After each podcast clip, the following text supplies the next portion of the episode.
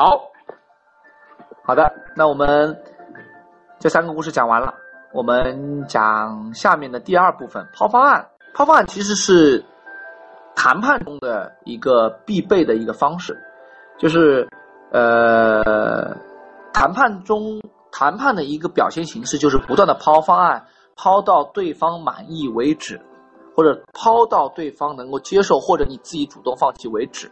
你想去干嘛？是想要 A A 发型还是 B 发型？是要刘海还是要长头发还是爆炸头？我们提供了不同的方案，然后客户选择一种，然后我们去做。所以抛方案是一个让我们能够成跟 HR 成为一个业务合作伙伴的一个很好的一个基石，因为你抛的方案越多越靠谱，代表你的附加价值越大。HR 用你，或者说客户用你，就代表他拥有更多的可能性，也代表你本身能够创造出更多的可能性。好，那么我们来看看抛方案的三个小故事，裁员的故事，我们就说 A 君吧。我们就就说 Michael 吧，啊，不要老说我了。Michael 有一个老客户，有一个刚合作不久的客户，然后呢，他就跟他讲说：“嗨，Linda，嗯，你们有什么新职位给我做吗？你们有什么新职位给我做吗？”然后 Linda 说。哎，还做啥呀？你都没听说吗？我们最近都要裁员了，我们根本现在就不用猎头了。那请问，如果是你的话，你听到这样的一个消息，你怎么办呢？可能有些人他说：“哦，你都要裁员了，那算了吧，我们这个换家客户吧。”那如果我们能够抛不同的方案的话，我们就会说：“啊，是这样啊，哎呦，嗯，那你有没有受到波及啊？”首先，在猎头做猎头之前，猎头人之前，我们首先是个人嘛，对不对？啊，先要对对方的安危表示一个真切的关心，是吧？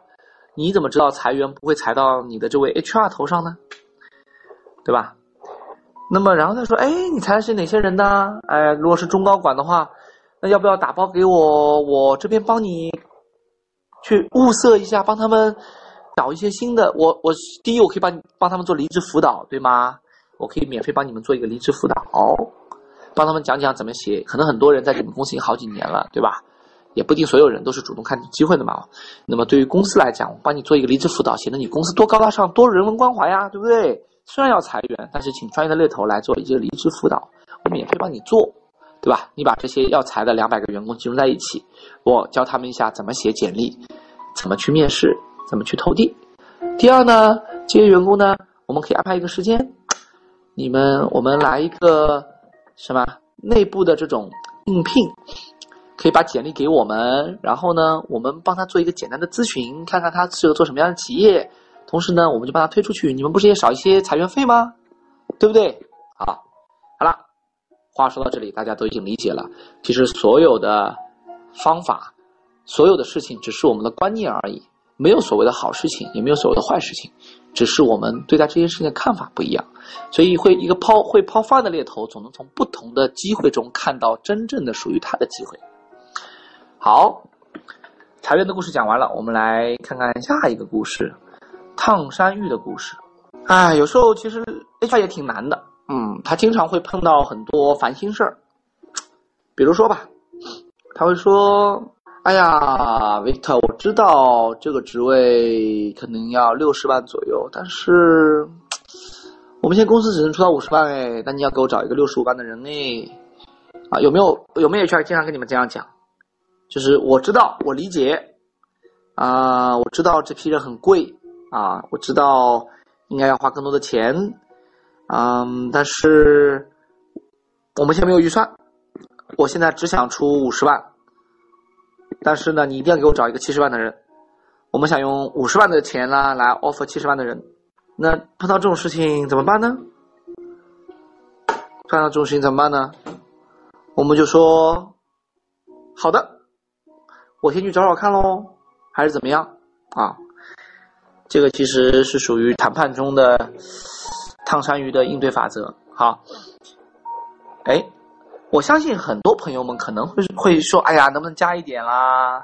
到底怎么样啦？然后 HR 说不行啊，你先帮我去找啊，看看是不是有五十万的人可以搞进来啊，巴拉巴拉巴拉。然后你就去了，是吧？你就吭哧吭哧找了，找了半天发现发现不对啊，或者 offer 不下来，最后呢，就木有就就木有了啊。那比如说你，那我之前发生过这样的故事，不是我吧？我的团队发生过这样的故事，我们怎么来跟 HR 沟通呢？我们会说，哦，是这样啊。首先避免对抗性谈判，不能说，我靠，你们这么少的薪水就想招一个这样的人啊？你肯定是找不到。啊，如果这样说呢，其实就不是很值当了，对吧？这个，呃，我们做猎头的呢，其实很少去当面评价。因为，其实每个人的存在跟他的公司存在、职位的存在，一定是有他的理由的。我们或者我自己不会说：“哎呀，这个职位太低了，这个薪水给的太低了，或怎么样。”因为低跟高都是我们的主观判断，所以不会这样讲，肯定不会讲说：“哎呀，你这个七六五十万就想找一个七十万的，你们出的太低了。”或者说：“哎呀，你比隔壁老王家出的低多了，他们还出到六十五万呢。”那如果我你是 HR 的话，你肯定会说，那你跟他们去做呀，对不对？这个每家情况不一样嘛，所以一个好猎头应该先我们先学会一个事情，不先不做价值判断，我们先聆听，我们先感受，啊，我们先拥抱，啊，我们先体会。那碰到这样的事情，当然说哦，能够理解。那想必。你们有这样的计划，可能也是有你们的考量的，是吧？对吧？以退为进嘛。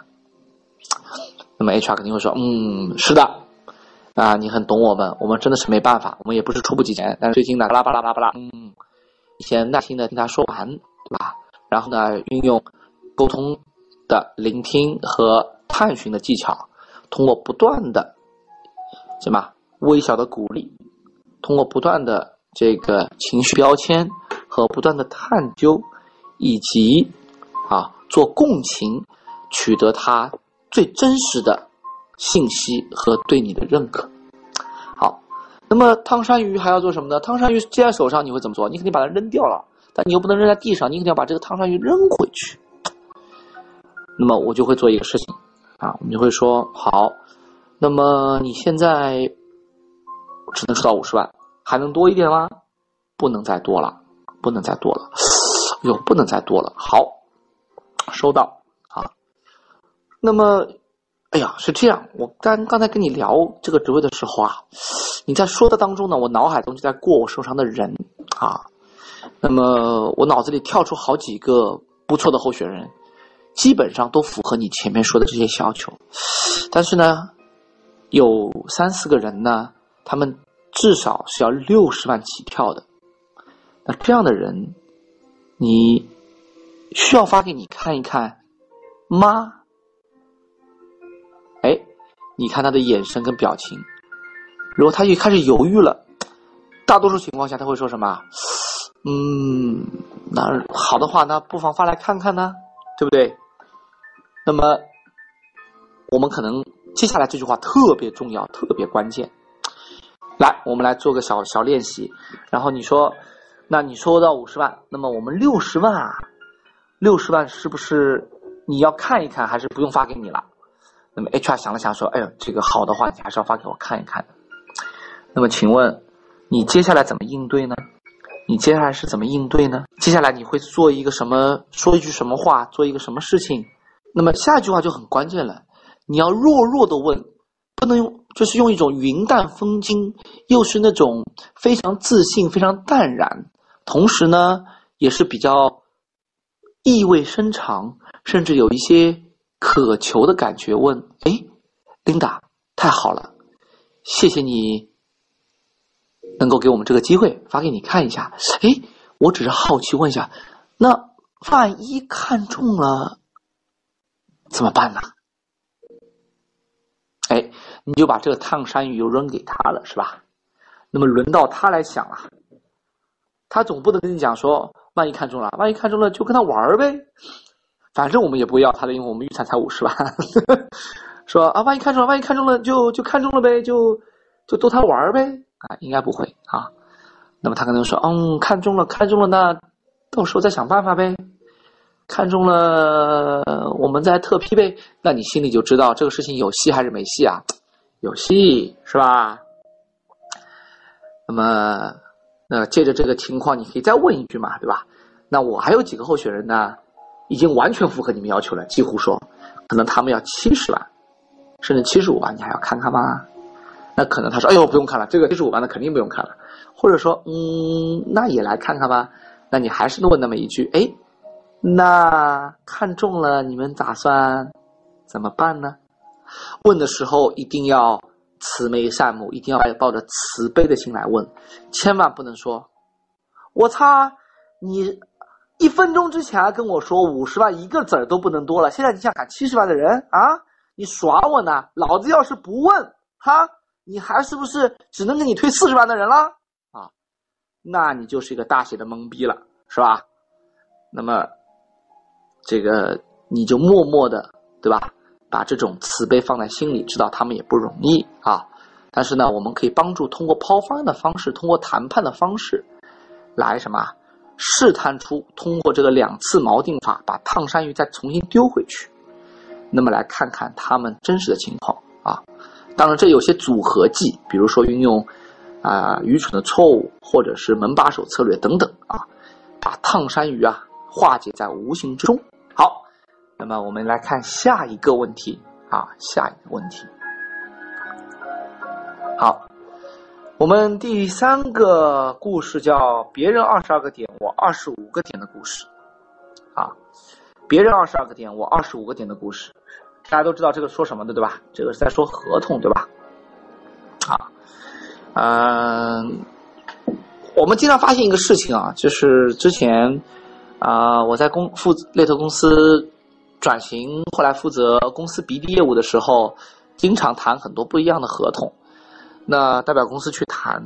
那么我会发现一个很好很有趣的现象，就是客户公司啊，包括我自己做 HR 的时候，我们给猎头公司的点数根本不在，不完全看这个公司的大小或名气多少，而是看来谈合同的人会不会谈这个合同，好。啊，我再说一遍哈，一个悲伤的故事，或者说一个喜悦的故事是，无论你的公司大或小，其实，在 HR 心中，其实并没有那么的重要。我经常会发现，一些小公司签的点数比大公司还高，这跟你的公司的关系度有，但是不是绝对。更多的是跟谈判的那个人的水平和你的角度以及说服沟通力、谈判力有关系，所以你经常会发现，即使你公司很大，但是你比别人谈的低；或者你公司很小，但是你牛逼的老板把你们的点数硬生生的往上抬了，而且付款周期或者是其他的附加条款都比别人好，那么你要感恩你有一个好老板，或者是有一个好的团队。好，所以，所以，为什么说别人二十二个点，我二十五个点的故事呢？是因为我经常用这一招在谈判力当中啊，哎，我就说我就要二十五，你你的 HR 一定会跟你讲说，别人都是二十二，也跟你差不多，凭什么你要二十五？对吗？那么如果你们的差异，那么首先他这句话就代表说，你们的谈判空间已经锚定在二十二个点到二十五个点之间了，是吧，同学们？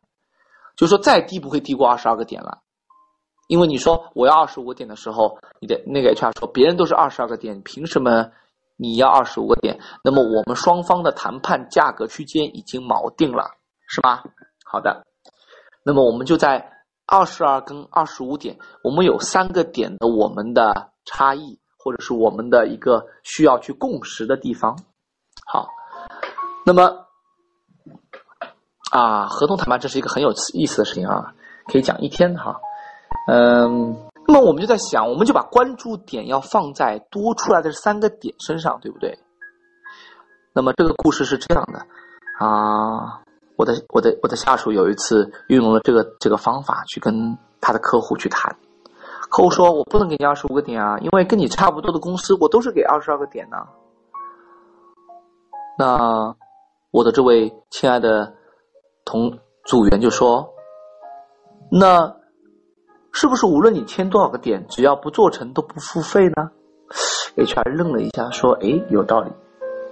所以你是无风险的。今天无论你是二十二个点、二十三个点、二十四个点，只要我没有做成单子，你是不用付我任何费用的，对吗？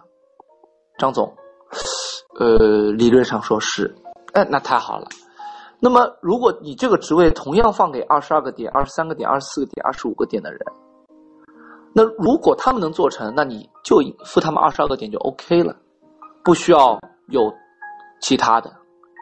但如果这些职位你同时放给了我们三家，你会发现，二十二个点的公司他们做不成，但是我不想去评价为什么他们不一定能做成，但是我们做成了，那么是不是意味着我们比二十二个点的公司可能某些方面强那么一点点呢？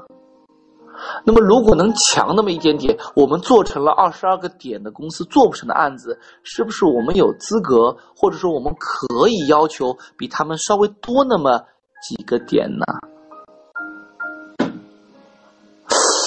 嗯，好像有那么点道理，是吧？但二十二、二十五个点我不能给你们，我可以考虑给你们多一两个点。哦，你看，我们在这个。